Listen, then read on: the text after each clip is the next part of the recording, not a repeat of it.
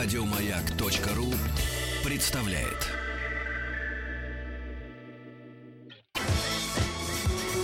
По заказу Гостелерадио. Семидесятники. На радио Маяк. Здравствуйте, мои дорогие друзья, любители 70-х годов. В студии Вадим Тихомиров. И, как всегда, в этом часе мы вспоминаем 70-е годы. Что мы делали, кого любили, что пили, ну и во что одевались. А Мы на протяжении двух недель уже говорили о 70-х годах, по графику шли с 70 по 79 год. Теперь пора переходить к частностям. Ну и так как у вас сегодня в гостях э, передо мной у МММ, у Маргариты Михайловны была Галина Иванкина, историк моды, я решил, а почему бы нам не продолжить этот разговор, а? И поговорить о том, во что мы одевались в 70-е годы. Друзья, если вы помните, во что одевали вас родители, или во что одевались ваши родители, или во что одевались вы, милости просим, смс-портал 5533, все сообщения сейчас слово «Маяк». Есть форум радиомаяк.ру, телефон прямого эфира 728-7171, код города Москвы 495, ну и, конечно, WhatsApp, плюс 7 967 103 5533. Я жду от вас сообщений, во что вы одевались, во что вы наряжались, во что вы, как говорится, в чем вы выходили в люди, ну и, может быть, женились. Ну, а я начну с самого главного. Давайте все-таки узнаем, а где же в 70-е годы одевались наши люди? Где они покупали вещи? Ну, я не говорю про ателье, да. Давайте забросим эту буржуазную привычку одеваться у кучерье. Дело в том, что было, конечно, огромное количество магазинов. И ГУМ тогда был, и ЦУМ был. Но вы помните, если, конечно, помните, что в магазинах тогда висели в основном только халаты э, такого домашнего производства, в которых тети гоняли бедных подростков по улице. Да, со швабрами и с этими, и с тазами. Дело в том, что модники одевались в совершенно других местах. Были так называемые закрытые магазины-распределители.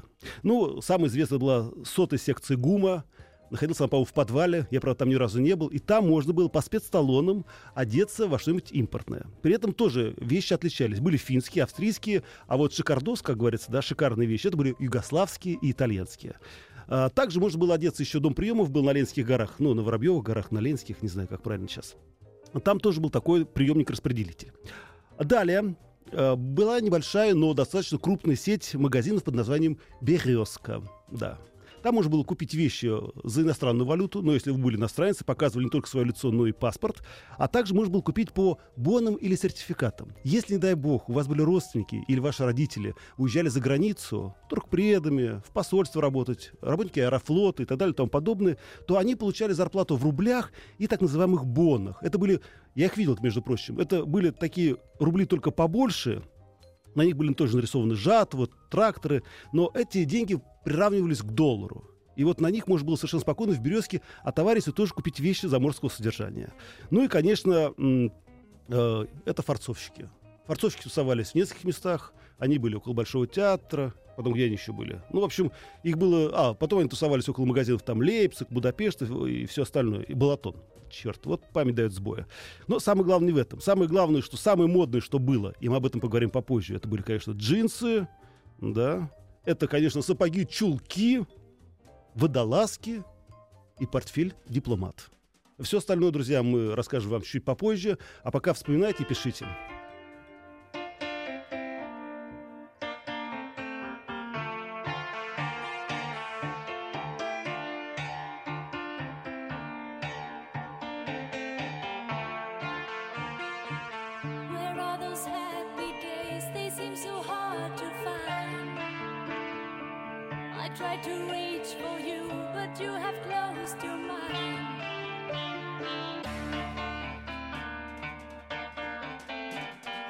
Итак, дорогие друзья, продолжаем вспоминать 70-е годы. Во что мы одевались, милости просим. СМС-портал 5533. Все сообщения сейчас слово «Маяк». Форум радиомаяк.ру.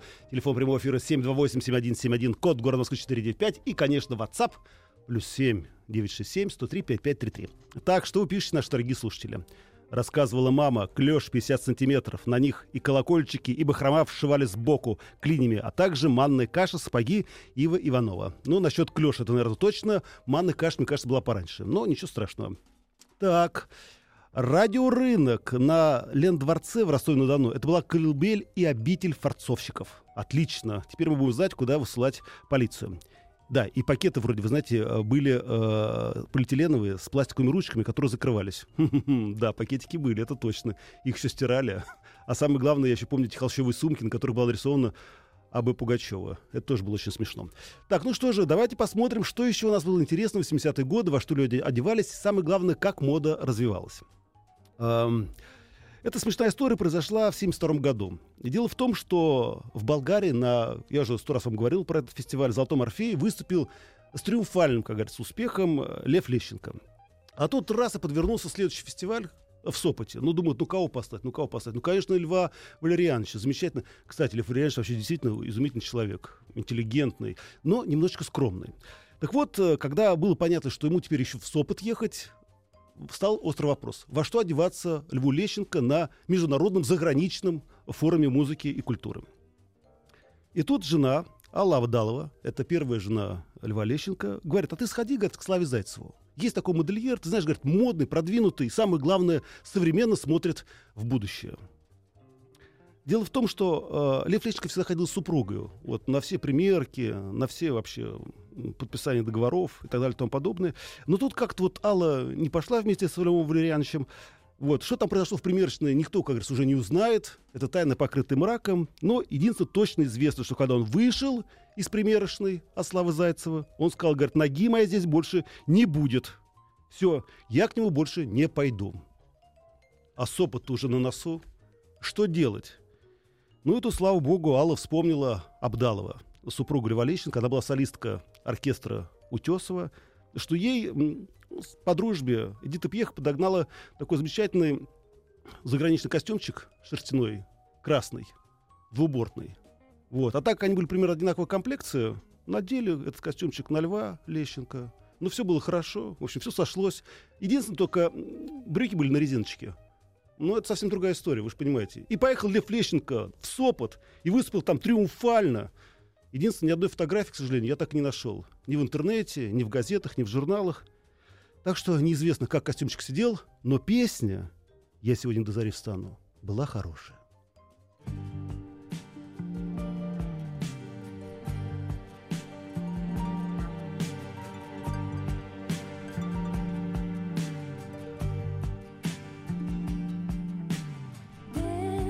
Was a time of today fly away. I'm alone. А, группа Тичен. Это известная группа, под нее многие обнимались, целовались, а потом и женились. А, 5533 смс-портал и WhatsApp плюс 7 967 103 5533. Давайте посмотрим, что же у вас происходит и у нас происходит в 70-е годы. Помню, папа купил плащ в Москве из Болонии, а мне водолазку лапша. Вот большое счастье было. А, еще одно сообщение, сейчас, одну секундочку. Помню кремплен, из которого мама шила себе платье. Резина-резина. Александр, Москва, 45 лет.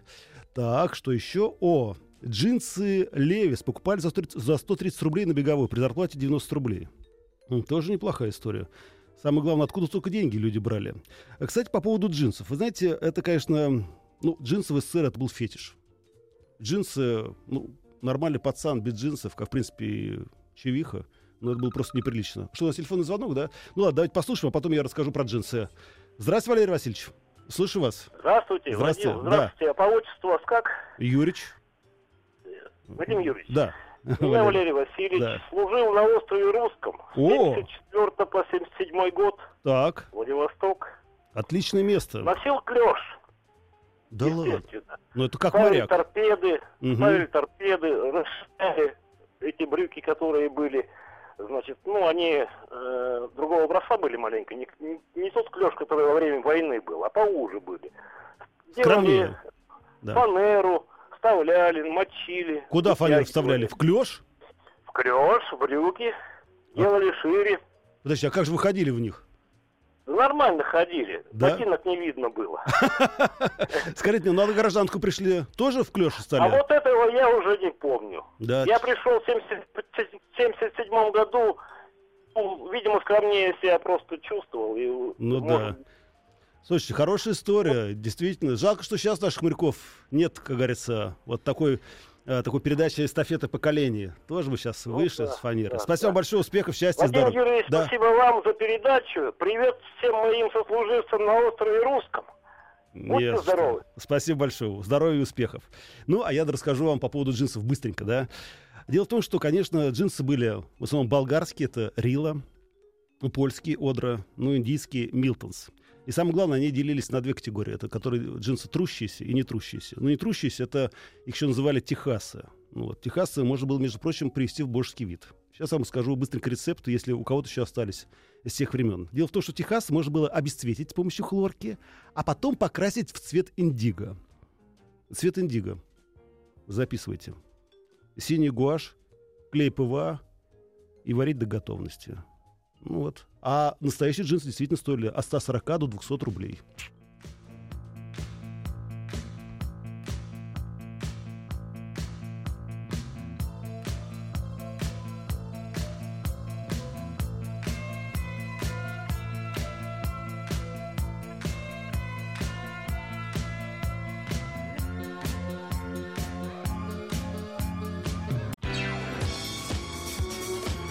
По заказу Гостелерадио.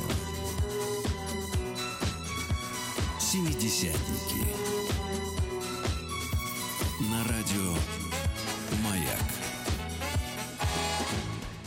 Итак, дорогие друзья, продолжаем вспоминать 70-е годы. Говорим мы сегодня о моде, во что одевались люди в 70-е годы. Если память вам не, не, не- вас не подводит, если вы ее не отшибла, милости просим, вспоминайте, рассказывайте, во что вы одевались, во что вас одевали, во что одевались ваши родители, бабушки, дедушки. СМС-портал 5533, все сообщения сейчас слово «Маяк», форум радиомаяк.ру, телефон прямого эфира 728-7171, код города Москвы 495 и WhatsApp плюс 7 967 103 5533. Так, что вы мне пишете? Ой, Вадим, когда вы не стараетесь в эфире понравиться слушателям, получается вести намного лучше. Это, это комплимент, да? Спасибо большое. Буду стараться дальше. не стараться. Так, первые электронные черные пластмассовые часы. Ого-го-го, ничего себе, отлично. Это хороший вариант. Так, что еще? Если не ошибаюсь, а, если не ошибаюсь, фирма джинсов была э, Рефле. Рефле. Ну, может быть. А, Мне напоминает, что на фанере просто растягивали клеш, не вшивали их. Ну, видите, некоторые вшивали. И еще, вы знаете, рукава у школьной формы отрывали и обвешивали значками и цепями. Как классно. Друзья, продолжаем вспоминать дальше, во что вы одевались в 70-е годы. Но я вам расскажу несколько модную и в то же время историю, связанную вообще с жизнью. Дело в том, что в 1972 году к нам в Советский Союз впервые за долгие годы прилетел американский президент.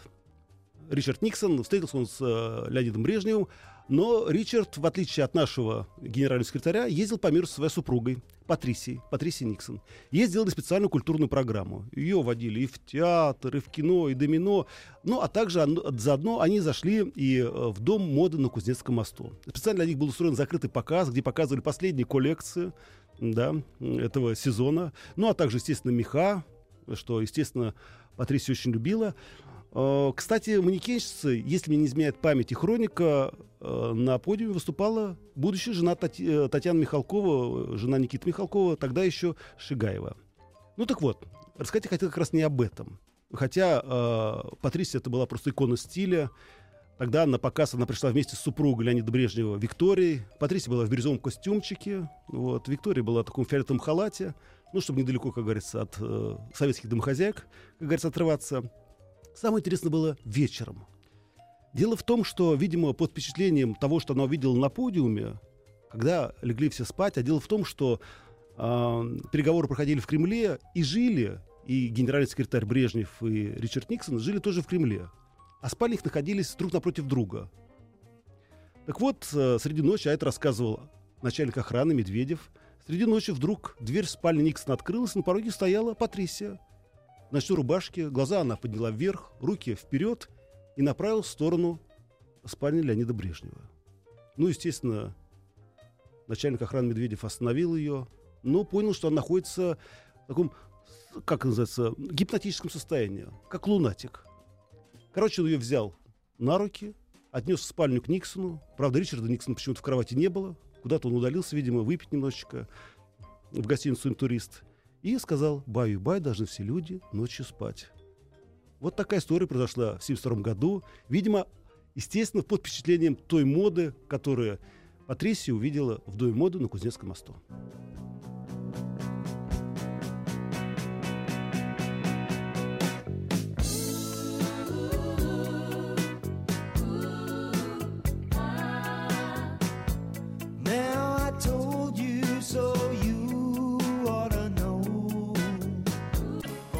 Продолжаем вспоминать 70-е годы, во что одевались мы, наши предки, ну, естественно, наши бабушки и дедушки. А смс-портал 5533, WhatsApp плюс 7967 103 5533. Челябинская область. В 70-х в провинции не было березок, поэтому одевались у форцовщиков и на барахолках. Челябинцы ехали в Свердловск, местная барахолка считалась очень крутой. Туда ехали за шмотками и за дисками. Ну и, конечно, его величество Влад. Куда же без него? Сергей, 60 лет, город Челябинск. Отличная история. Но у нас на связи Татьяна. Здравствуйте, Таня. Здравствуйте. Здравствуйте. Я Ну. Хочу рассказать забавный случай из своего детства. Так. Раньше покупались отрезы материалов, и это хранилось, это шили люди сами, ну, сдавали в Это ателье ма- и шили. материя, правильно, да, отрезы? Материи, да, отрез материи. Так. И, и не покупались, а доставались. И Мгм. мама у меня была модница, она вот э, были у нее в запасе. И мне лет пять, наверное, было, когда мама была на работе, мне было грустно, и решила куклам шить наряды. Какая умненькая А- ты- да, девочка. Но у меня отбили напрочь все желание быть швеей. Почему? А потому что я с каждого отрезала по 10 сантиметров и шила. Покупалась строго вот на платье, на костюм. Ну да. мне бы- И пришла мама, я очень радостная прибежала хвастаться, ну, представляете дальнейшее. Да. Все было... Ну ничего, мама Погуглила. стала носить мини-юбки и ну да, мини-платья. наверное, отсюда вышли ми- мини-юбки. Спасибо большое, Таня. Успехов и счастья. Так, друзья, а давайте теперь посмотрим, а во что же одевались наши лидеры? Во что одевались все эти прекрасные люди, которые руководили великим государством? Ну, ну, давайте начнем, как говорится, с Хрущева. Я тут недавно тут погуглил и выяснил, что, оказывается, Никита Сергеевич одевался только во все отечественное. Костюмы шили в отечественном ателье. Ткани были только отечественные. Единственное, что импортного носил Никита Сергеевич, это шляпы. И то говорил, когда я, говорит, сниму с себя это капиталистическое ермо. А, Обшивал его Игорь Алексеевич Угольков. А, Был такой а, модельер. Вот, шил ему все, включая даже кальсоны на тесемочках. Ну, вот. Но уже при Леониде Брежневе все началось совершенно по-другому. Леонид Ильич был, конечно, ужасный модник, но, к сожалению, со вкусом тоже, как говорится, не совпало. Так, например, он увидел где-то, ну, не знаю, в каком журнале или в каком телевидении, а, а, э, галстук-прищепка. Были такие популярны среди э, афроамериканцев нью-йоркского производства вот такие галстуки. Это готовый галстук, а сзади пластмассовый крючочек и два крылышка по бокам. Ну, крылышки под воротничочек, и все, и висит себе галстук. Леонид Ильич увидел этот галстук и говорит, слушайте, друзья, ну дайте, привезите мне его. И бедный Громыко поехал в ООН в Нью-Йорк. И вместе с самим переводчиком поехали в бедный район Нью-Йорка, чтобы купить этих галстуков. И Леонид Ильич их носил с радостью. Единственное, что потом, когда его увидели в этом галстуке американские журналисты, они его высмеяли. И тогда Леонид Ильич понял, надо переходить на модную индустрию. И пригласил к себе Александра Игманда, известного кутюрье тогдашнего, руководителя Дома моды на Кузнецком мосту. А вот что произошло дальше, вы знаете сразу после небольшой музыкальной рекламы на радио «Маяк». По заказу Гостелерадио. Семидесятники. На радио Маяк. Итак, дорогие друзья, продолжая историю о том, как э, Леонид Брежнев, руководитель нашего государства, стал модником, как говорится, модником, всем модником модник. Дело в том, что, я еще раз говорю, что, к сожалению, предыдущие руководители нашего государства были достаточно консервативные. Но всем известно, например, что Никита Сергеевич, когда ходил купаться в море, кроме семейников ничего не признавал. Вот только в семейниках он чувствовал себя нормально в воде. Так вот, а, когда стало понятно, что надо что-то делать, пригласили Александра Игманда, руководителя Дома мод на Кузнецком мосту, чтобы он стал обшивать Леонида Ильича. Что рассказывает сам Александр? Ну, Царство ему небесное, конечно, замечательный человек. Он говорит, что первое, что его поразило, это хорошая форма нашего генерального секретаря. Он говорит, он был такой подтянутый, для своих лет, в общем, достаточно бодрым. И второе, говорит, что меня удивило, ну, простите, что я опять упираю на это, у него было хорошее, импортное, качественное белье. Такого в Советском Союзе не было. И тогда я понял, это наш клиент, будем шить. К сожалению, Леонид Ильич был немножко консервативен, и вот он как привык к пиджакам 3-4 пуговицы, так вот, как говорится, все, не отступал никуда, ни на йоту. С этим, говорит, приходилось бороться, но вот все костюмы на двух пуговицах он сразу, как говорится, откладывал в сторону. А костюмов шили Леониду Ильичу каждый год по 10 костюмов, и вот так в обороте все время было 14 костюмов. То есть достаточно модно. Все остальное, аксессуары, рубашки, галстуки, запонки, обувь, все покупалось на Западе. К сожалению, наша промышленность не могла изготовить такие хорошие, качественные вещи. Ну, деваться было некуда. И самое главное не в этом. Самое главное в том, что именно Александр Игмонт совершил революцию, как говорится, во внешнем виде членов Политбюро. Если кто-то помнит старую кинохронику, они все ходили в этих шапочках пирожок. Ну, такие, знаете, это шапочка, как будто ворона накакала, только вот в каракуле. Ну вот. И Александр сказал, говорит, как-то говорит, ну, Леонид Ильич, ну сколько можно? Ну сколько можно ходить в этой интеллигентной шапочке? Надо что-то менять. Тем более, говорит, сейчас, говорит, ноябрь, была красноябрьская демонстрация. Он говорит, давайте, говорит, поменяем что-нибудь в вашем имидже. И предложил шапку-ушанку. И вот именно с того момента шапка-ушанка стала неотъемлемой частью членов Политбюро, и зандатра такая богатая, да, вот. И э, случилось большое счастье. И Леониду Ильичу тепло, и народ перестал видеть наших членов Политбюро, руководство в этих шапочках-пирожок. А, кстати, шапочка-пирожок, между прочим, как бы вы не смеялись, это была действительно шапочка интеллигентов, правда, дореволюционных.